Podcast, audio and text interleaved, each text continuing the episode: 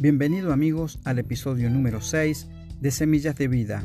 Mi nombre es Rodi Pérez y en esta ocasión comenzamos con la semilla que dice así. Yo le digo al Señor, tú eres mi refugio, mi fortaleza, el Dios en quien confío.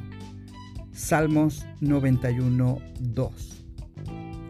Al inicio del versículo, el salmista está proclamando una verdad. Tú eres mi refugio. Muchas veces en nuestro andar pasamos por alto que nuestras palabras tienen poder para influenciarnos. Aún lo que pensamos condiciona nuestra manera de vivir. Tú eres mi refugio. Son las palabras que debemos decir con entendimiento. El salmista define al Señor como su cimiento, la base de su esperanza y de su fe como muro sólido que no puede ser derrumbado. Mi fortaleza. Esto significa, el Señor es nuestro protector, nuestro castillo fuerte en el que podemos refugiarnos.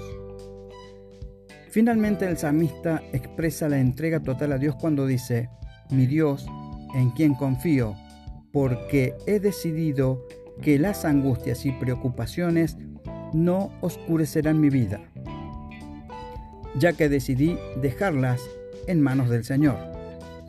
Así también nosotros decimos, mi Dios, en ti confío.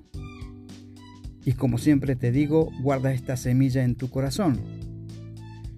Si quieres comunicarte con nosotros, nuestra vía de comunicación es semillas de vida 2022 yahoo.com. Amigos, sean bendecidos y hasta la próxima.